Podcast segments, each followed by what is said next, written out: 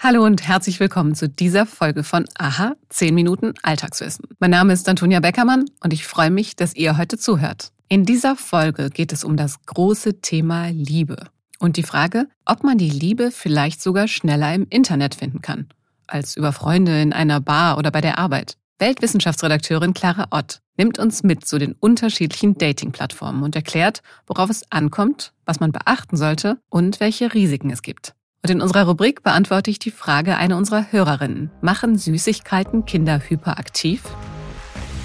Aha. Zehn Minuten Alltagswissen. Ein Podcast von Welt. Was glaubt ihr, wo lernen sich die meisten Paare heute kennen? Tatsächlich lernen sich die meisten weiterhin über Freunde kennen. Aber Internet und Dating-Apps liegen mittlerweile auf Platz zwei. Jede dritte Beziehung startet heute online. Daran hat sicher auch Corona seinen Anteil. In Pandemiezeiten wurden eben Apps das neue Ausgehen. Dating-Apps wie Tinder oder Bumble, aber auch Partnerbörsen wie Elite-Partner oder Parship haben extrem zugelegt. Um nur zwei Beispiele zu nennen, Tinder hatte im Januar 2022 rund zweieinhalb Millionen Nutzer. Parship im November 21 470.000 Nutzer. Und in einer Umfrage des Statistischen Bundesamtes von 2022 gaben 28 Prozent der Deutschen an, bereits auf einer Online-Dating-Plattform aktiv gewesen zu sein. Im Alter zwischen 30 und 49 sind es 39 Prozent. Und für etwa die Hälfte der User hat sich daraus auch schon mal eine feste Partnerschaft oder ein, Zitat, erotischer Kontakt ergeben. Nach einer Prognose des Statistischen Bundesamtes werden die Zahlen weiter steigen. Im Jahr 2024 liegt die Anzahl der Online-Nutzer für Singlebörsen weltweit bei rund 276,9 Millionen, schätzen die Statistiker. Jetzt ist aber auch Schluss mit den vielen Zahlen und wir gehen rein ins Internet. Was ist also dran an der Hoffnung, die große Liebe online zu finden? Worauf gilt es zu achten welche Fehler sollte man vermeiden? Darüber spreche ich mit meiner Kollegin Clara Ott, die in ihrem Newsletter Schatz, wir müssen reden, jede Woche über die großen Fragen der Liebe schreibt. Hallo Clara. Hi, it's a match. Fängst du gleich gut an. Sag mal, Clara, ist es eventuell sogar leichter, seine große Liebe online zu finden? Ja, leichter als was ist die Frage. Ne? Also wir reden ja heute nicht über die anderen Dinge, die es auch noch gibt, wie den Arbeitsplatz, Freundeskreis, Ausgehen. Ich würde sagen, es ist leichter, wenn man sich klug anstellt auf Online, äh, im Online-Dating-Business. Man kann sich aber so oder so auch du anstellen. Aber wir reden ja heute über Online-Dating. Und was heißt sich klug anstellen? Wie stellt man sich denn klug an? Ich glaube, man muss es grundsätzlich verstehen, was Online-Dating auch ausmacht, weil es ja immer dieses Vorurteil gibt, ist es jetzt nur für Sex da oder kann man da auch wirklich was Ernsthaftes finden? Aber es liegt ja auch an der eigenen Haltung, ne? mit welcher Erwartung gehe ich da rein? Und ich glaube, da ist sehr viel Selbstbetrug am Anfang. Also ähm, es gibt natürlich solche und solche Apps, manche kosten Geld, manche nicht. Man kann auch fünf Apps äh, gleichzeitig installieren, macht natürlich mehr Freude, dann hat man mehr zu swipen. Aber das ist ja schon mal der Anfängerfehler. Wenn ich mehrere Apps installiere, habe ich noch mehr Auswahl und äh, finde ich dann wirklich Liebe oder habe ich dann einfach nur viel, sagen wir mal, auf der Toilette zu swipen, wie manche Männer und Frauen gerne machen?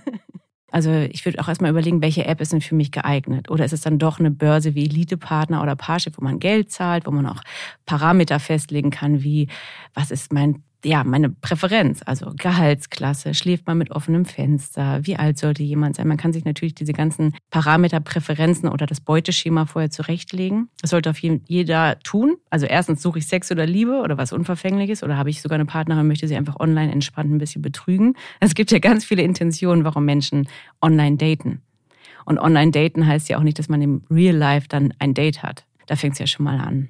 Also es, wenn du es nur von der spielerischen Variante her betrachtest, kann, glaube ich, jeder Spaß haben. Aber wenn du jetzt ernsthafte Absichten hast, ähm, sollte man sich überlegen, in welchem Milieu man quasi auch sucht. Welche Vorteile hat denn jetzt das Online-Dating? Auf Online-Dating-Apps kann man es sehr gut üben, weil du kannst anonym, auch in anderen Milieus, das ist ja das Gute, im Gegensatz zum Arbeitsplatz oder über Freunde, kannst du durch Online-Dating ja deinen Radius erweitern. Du triffst andere Menschen, du bist in einer fremden Stadt, du kannst Menschen kennenlernen, denen du sonst nicht über den Weg gelaufen wärst.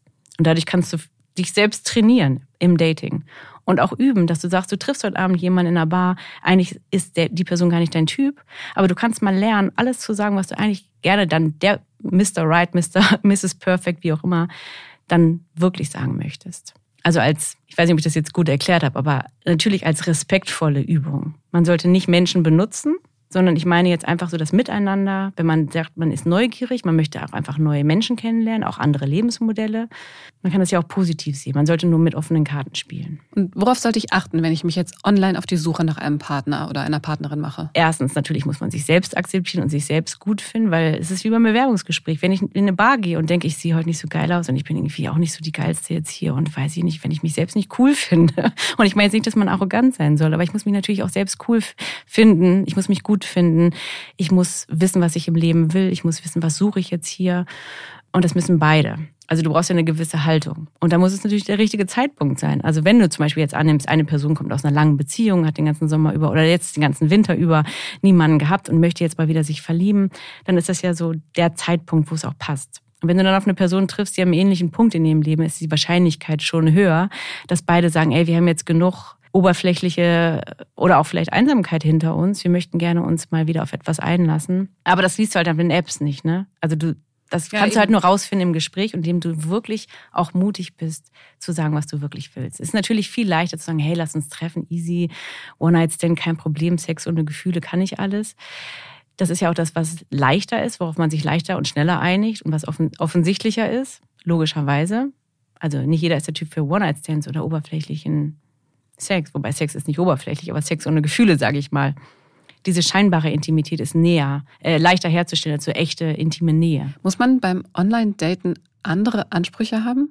Man weiß ja selbst den Unterschied zwischen dem Image, was wir in Social Media haben und dem, was wir in, in Wahrheit ausstrahlen. Und wir sind auch alle keine Supermodels, wir haben alle Macken, dass wir so Dealbreaker im Kopf haben. Also wir haben ja alle so Ausschlusskriterien. Also früher dachte ich immer, ein Mann muss irgendwie größer, schwerer, braunhaarig sein. Hatte ich mit 16 so ganz komisch so ein Mantra. Und dann, und du hast ja auch so bestimmte Altersvorstellungen oder du. Also was sind wirklich Dealbreaker? Also so scheinbare Dealbreaker, wie der muss auf jeden Fall so und so die Haarfarbe haben oder der muss das und das Hobby mit mir teilen. Ist es das wirklich, was es ausmacht, dass man sich mit jemandem wohlfühlt? Also wohlfühlen wir uns ja eigentlich mit Menschen, die auch Interesse an uns haben. Das sind zum Beispiel so Punkte, ja, was auch den Bindungswillen betrifft. Also hat die andere Person genauso einen Bindungswillen, wenn du jetzt was Ernsthaftes suchst? Sind beide offen und bereit, sich auch verletzlich zu zeigen. Das merkst du ziemlich schnell in der Bar oder im Gespräch, auch am Telefon. Ist die Person interessiert an sich? Oder inszeniert sie sich jetzt möglichst cool und geil und irgendwie, ich bin voll willig und easy peasy hier so? Oder ist die Person wirklich interessiert? Gibt auch vielleicht so Werte schon preis, wie Familiengründung ist wichtig, Kinderplanung, wo stehe ich, was möchte ich im Leben? Wenn man das frühzeitig teilt, womit man sich ja natürlich auch angreifbar macht, aber wenn du wirklich was anbietest und offenbarst, dann kannst du es halt auch zurückbekommen. Und so verhindert man natürlich auch, dass man sich drei Monate trifft. Man denkt, es ist jetzt Casual Sex, aber irgendwann verlieben wir uns. Also dann kommt man vielleicht nicht so weit. Deswegen plädiere ich schon dafür, dass man von Anfang an ziemlich mit offenen Karten spielt. Auch wenn es verletzt, man sich verletzlich macht und gekränkt und geghostet wird vielleicht. Welche Risiken hat denn das Online-Daten? Ja, also es geht da auch ganz viel um Selbstschutz. Und ich habe ja gesagt, wir machen uns verletzlich. Das gilt ja für alles. Wir müssen Grenzen ziehen, auch emotionale Grenzen. Aber gerade jetzt, wenn man an Tinder und diese Apps denkt, wo man auch Matches sammeln kann, also mit ganz vielen Personen gleichzeitig schreibt, man muss sich, glaube ich, auch klar machen, dass es schon auch eine, eine, ja, eine App ist und ein Spiel und dass auch der Preis oder eine der Regeln ist unweigerlich, dass man geghostet wird. Dass man unweigerlich nach drei Tagen, wenn man jemandem nicht antwortet, eine pumpige, du Bitch, warum hast, also sorry, darf ich hier fluchen, warum hast du nicht geantwortet, Nachricht bekommt, wo man beleidigt wird, weil irgendwer sich auf den Schlips getreten fühlt. Und dass es leider auch nicht immer alles schöne Erfahrungen sind, die man da machen wird.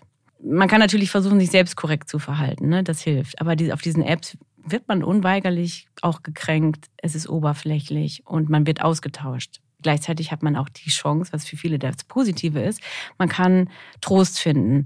Man kann seinen Marktwert testen. Und das meine ich jetzt auch auf eine, also ist natürlich eine, echt eine große Gratwanderung. Aber wenn man jetzt gerade echt richtig fies verlassen wurde oder mit sich selbst hadert, dann kann man natürlich Fotos hochladen, ein bisschen schreiben, man löst, es wird Dopamin ausgeschüttet, das ist wie bei Instagram. Du postest irgendwie ein Porträt von dir oder ein schönes Foto, kriegst Likes, fühlt sich besser, fühlt sich schön, fühlt sich gesehen. Man kann diese Apps auch dafür nutzen. Ich glaube, es ist halt nur wichtig, dass man sich bewusst macht, dass die ja, Medaille da zwei Seiten hat. Also man kann ganz schnell es kann ganz schnell den Selbstwert stärken, indem man sich begehrt fühlt oder jemanden verführt. Aber genauso kann es halt auch online ziemlich hart sein, das auszuhalten. Clara, ganz vielen Dank. Bitteschön. Stimmt das wirklich? Mythos oder Wahrheit? In dieser Rubrik jetzt beantworte ich eine Frage, die uns unsere Hörerin Viktoria Molotzowa geschickt hat. Machen Süßigkeiten Kinder hyperaktiv oder können sogar ADHS auslösen? Liebe Viktoria, vielen Dank für die Frage und die schnelle und beruhigende Antwort gleich zu Beginn. Nein, das tun sie nicht. Es gibt keine seriöse Studie, und es wurden wirklich sehr, sehr viele durchgeführt, die belegt hat, dass Zucker hyperaktiv macht. Und das auch ganz unabhängig davon, welche Art von Zucker es ist. Ich habe mich also gefragt, woher denn dieser Mythos eigentlich kommt. Und dazu gibt es mehrere Theorien. Die eine ist die der selbsterfüllenden Prophezeiung. In einer Studie bekamen Kinder alle dasselbe Essen und Trinken und durften danach spielen. Einem Teil der Eltern wurde dann erzählt, ihre Kinder hätten ganz besonders viele Süßigkeiten gegessen. Und genau diese Eltern waren es, die ihre Kinder beim Spielen dann als besonders hyperaktiv beschrieben haben. Möglich ist auch, dass die vielen Süßigkeiten häufig an Geburtstagen oder zu anderen besonderen Momenten gegessen werden. Dann sind die Kinder vielleicht auch einfach wegen dieser besonderen Momente aufgedreht und nicht wegen der Süßigkeiten. Und dann stehen auch bestimmte Farbstoffe im Verdacht, Unruhe bei Kindern auszulösen. Und tatsächlich müssen Süßigkeiten, die diese Farbstoffe enthalten, seit 2010 auch mit einem Warnhinweis gekennzeichnet sein. Da steht dann, Zitat, kann Aktivität und Aufmerksamkeit von Kindern beeinträchtigen. Auch wenn ich jetzt deine, Victoria, und hoffentlich auch alle anderen Bedenken zerstreuen konnte, dann ende ich trotzdem mit dem Satz, den natürlich auch alle Eltern kennen und der auch wirklich stimmt. Zu viele Süßigkeiten sind nicht gut für Kinder. Sie fördern Karies und können auch zu Übergewicht führen. Dir vielen Dank für die super Frage, Victoria. Und falls auch ihr Themen habt, die wir hier im Podcast besprechen sollen, dann schreibt uns gerne an wissen.welt.de. Wir freuen uns aber auch sonst immer über euer Feedback und natürlich freuen wir uns, wenn ihr Aha abonniert, bewertet und weiterempfehlt. Mein Name ist Antonia Beckermann und ich hoffe, wir hören uns hier bald wieder.